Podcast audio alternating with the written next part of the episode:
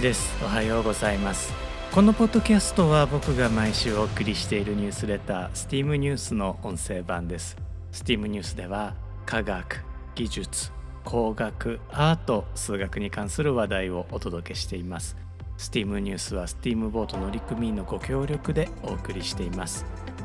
このエピソードでは STEAM ニュース第137号から第7の芸術第4の科学についてお届けします。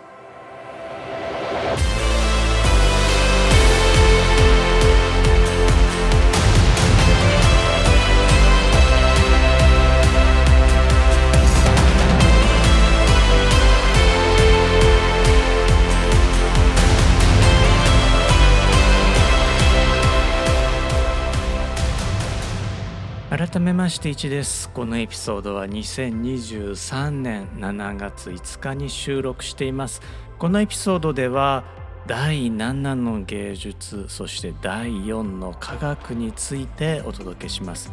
芸術や科学に番号がついているのってなんか変だと思いますよね。でも芸術家や科学者の間ではなんとなく合意が取れているナンバリングなんです。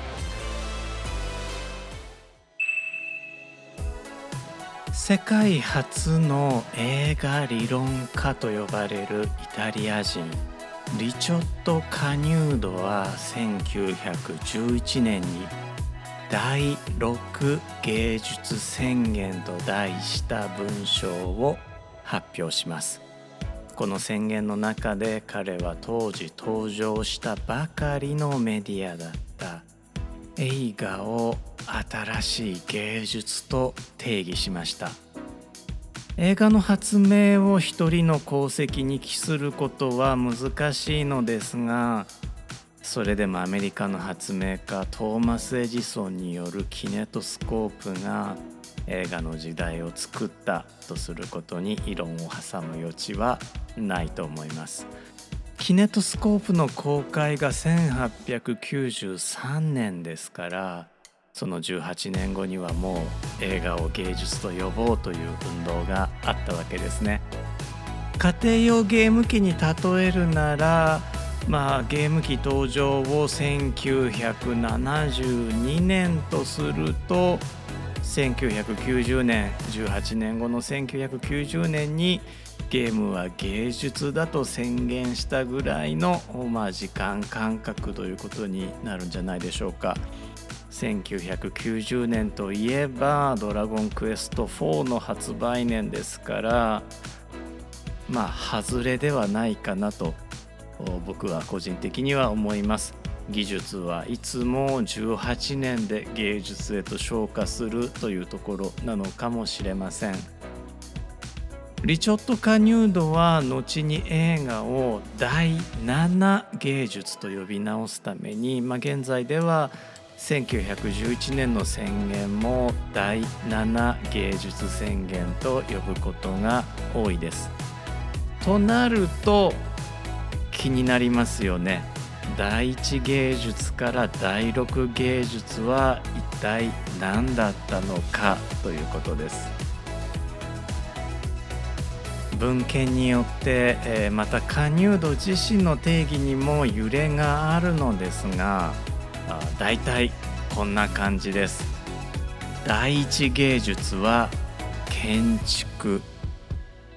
第二芸術は彫刻。第三芸術は絵画。第四芸術は音楽。第五芸術は文学。第六芸術は舞踏つまりダンス。繰り返すと第一芸術が建築第二が彫刻第三が絵画第四が音楽第五が文学第6が舞踏ということになりますね、えー、少し注釈が必要なのは例えば写真こちらはですね第三芸術絵画に含まれるであるとか演劇これは第4芸術音楽に含まれるとかいうふうにま解釈をしていくわけですね。第1から第3が空間芸術、まあ、第1の建築第2の彫刻第3の絵画写真が空間芸術そして第4から第6が時間芸術。第4の音楽。そして、えー、演劇。第5の文学。これは詩も含みます。そして、えー、第6芸術の舞踏ダンス。こちらが時間芸術となっています、まあ、空間芸術が3種類。時間芸術が3種類。そしてこの第7の芸術たる映画は時間芸術と空間芸術を融合させた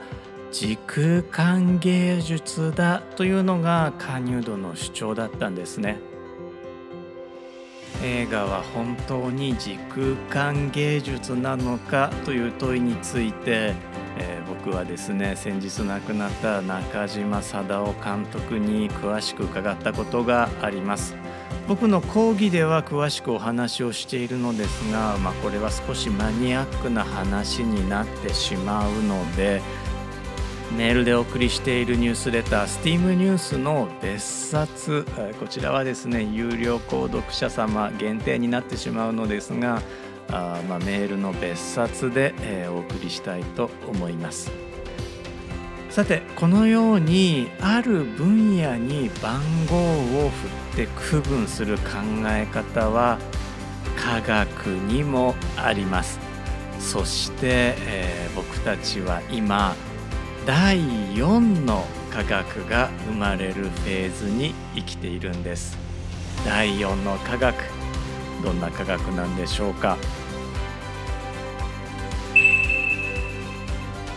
コンピューター科学者のトニー・ヘイスチュアート・タンスリークリスティン・トールジム・グレイは第4のパラダイム。データ集約型科学的発見法という書籍で第4科学という考え方を紹介しました。いきなり第4科学と言われても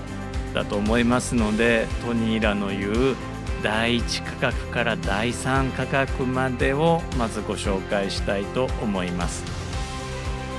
第1科学は経験科学。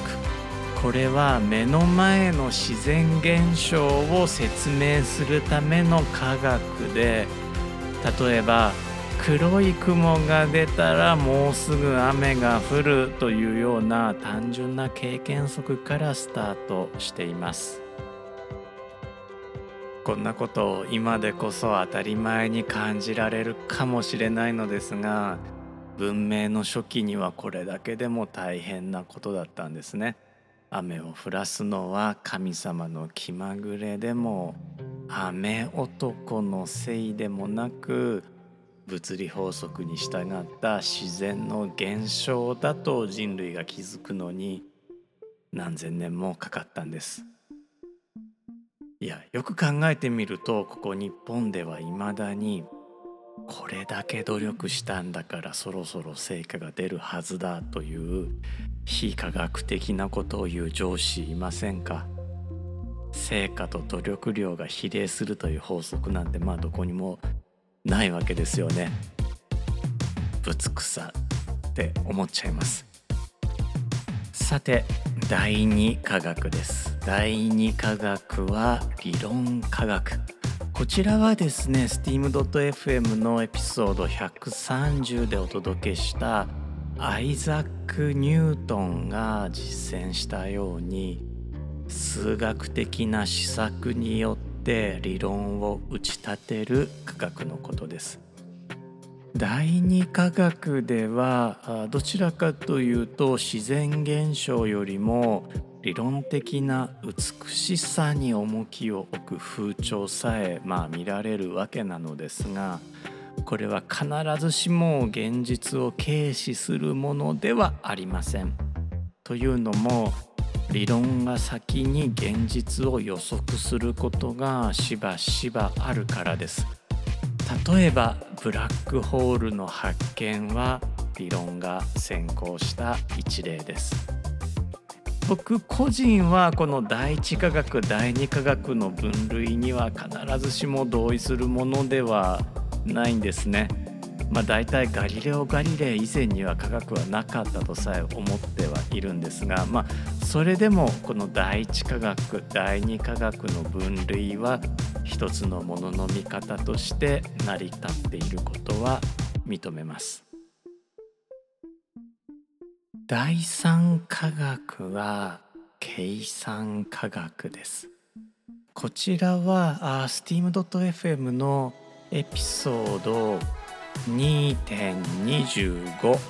これまだ投資番号をつける前の時代のエピソードなのですがエピソード2.25 2021年ノーベル物理学賞複雑さの中の秩序というタイトルでお送りした内容と関わってきます、えー、こちらはですね、えー、一言で言うとコンピューターシミュレーションを使った科学のことです。コンピューターシミュレーションとは物理法則が分かっている自然現象に関して近代的なコンピューターの暴力的ともいえる計算能力を使って現実を先回りしてしまえということだと思ってください天気予報は非常に良い具体例になると思いますコンピューターを使って、現実の天気を先回りして予測するということですね。そして第4科学こちらはデータ科学のことです。トニーらが示したデータ科学とは観測済みのデータから新たな知見を得ようというものです。詳しくはですね steam.fm のエピソード59サザエさんじゃんけんに勝つ方法を、まあ、聞いていただければと思うんですがあこちらに紹介されている統計を駆使した科学のことですね。すでに蓄積されているあるいは蓄積されつつある膨大なデータを掘り起こして新しい発見を目指すんです。いや正直言うとエピソード59っていう割と古めのポッドキャスト番組をご紹介するのちょっと恥ずかしいんですがまああの頑張って収録したので聞いてもらえたら嬉しいです。ここで一つ具体例を挙げましょう。19世紀のロンドンでジョン・スノーという外科医が当時猛威を振るっていたコレラに対してコレラの原因は分からなかったものの患者と患者が使っていた水道会社に強い関連があることを突き止めこれらの広がりを止めることに成功しました。19世紀のコレラというと日本にも伝わっていまして、えー、まあ、コロッと人が亡くなってしまうので、えー、日本語ではコロリというふうにもね呼ばれたぐらい恐ろしい病気だったわけです。ジョン・スノーがこのコレラを食い止めることに成功した30年後にようやくコレラ菌が発見されていますつまりジョン・スノーはコレラの原因を知ることなくこの病気の広がりを止めることに成功したわけです。強引な説明をもしするとすればコレラ菌を観察するのが第一科学。コレラ菌の広がりを理論化するのが第二科学。コンピューターシミュレーションによってこれらの感染状況を予測し可視化するのが第三科学となるでしょう。ジョン・スノーは19世紀すでに第4の科学データ科学の先駆けを描いていたわけです。実際19世紀のジョン・スノーは因果関係が未解明の状態でも病気の広がりを食い止める疫学という学問の創設者になりました。そしてこの疫学の考え方を膨大なデータを処理できるコンピューターの力を借りて科学全般へと推し進めたのがデータ科学になります。さて第7芸術の先第8芸術以降はあるんでしょうか？まだ一般的な同意は得られていないもののこんな言い方がフランスではされていました。第8芸術はテレビドラマ。第9芸術はバンドデシネ。このバンドデシネというのは、まあ、日本でいう漫画のことですね。第10芸術はビデオゲーム。そして第11芸術はメディア芸術。後ろへ行けば行くほどあやふやになってはいくのですが、まあ、それでも芸術は新しいメディウムつまり媒体を求めていることがお分かりいただけるかなと思います。では科学の方はどうでしょうか？第4科学の時代に我々は入ったばかりではあるのですがすでに第5科学を提唱しているグループもいます、えー、キーワードは人工知能 AI ですね。時期尚早な気はまあ僕個人はするのですが、まあ、ひょっとしたらこの人工知能 AI が第5の科学の扉を開くかもしれません steam.fm のリスナーの皆様はぜひ今このポッドキャストを通してでも結構ですのでリアルタイムにその目撃者になっていただければと思います。我々の未来にどんな芸術どんな科学が待っているのか楽しみですね。リスナーの皆様にはいち早くお届けします。というわけで第7の芸術第4の科学についてお届けしました。第4の科学というのはデータ科学。データサイエンスのことでした。番組後半ではお知らせを2つお届けしたいと思います。1つ目のお知らせはこちらはですね埼玉県になります。角川武蔵野ミュージアムで開催中の展示。2023年7月1日から11月20日まで開催しています体感型古代エジプト展ツタンカーメンの青春というね、えー、展示なんですがこれ本当ね素晴らしい展示です。えー、監修はですね、まあ、僕たちエジプト調査隊のリーダーの河合幸則先生、まあ、僕はゆきさんというふうにお呼びしてるんですが河合幸則先生。そして、えー、展示の中で、えー、コンピュータグラフィックスそして、え、プロジェクションマッピングを実施しているのがまあ、アーティストの市川康正君とこちらはですね僕があの美大で教えていた頃の教え子になります。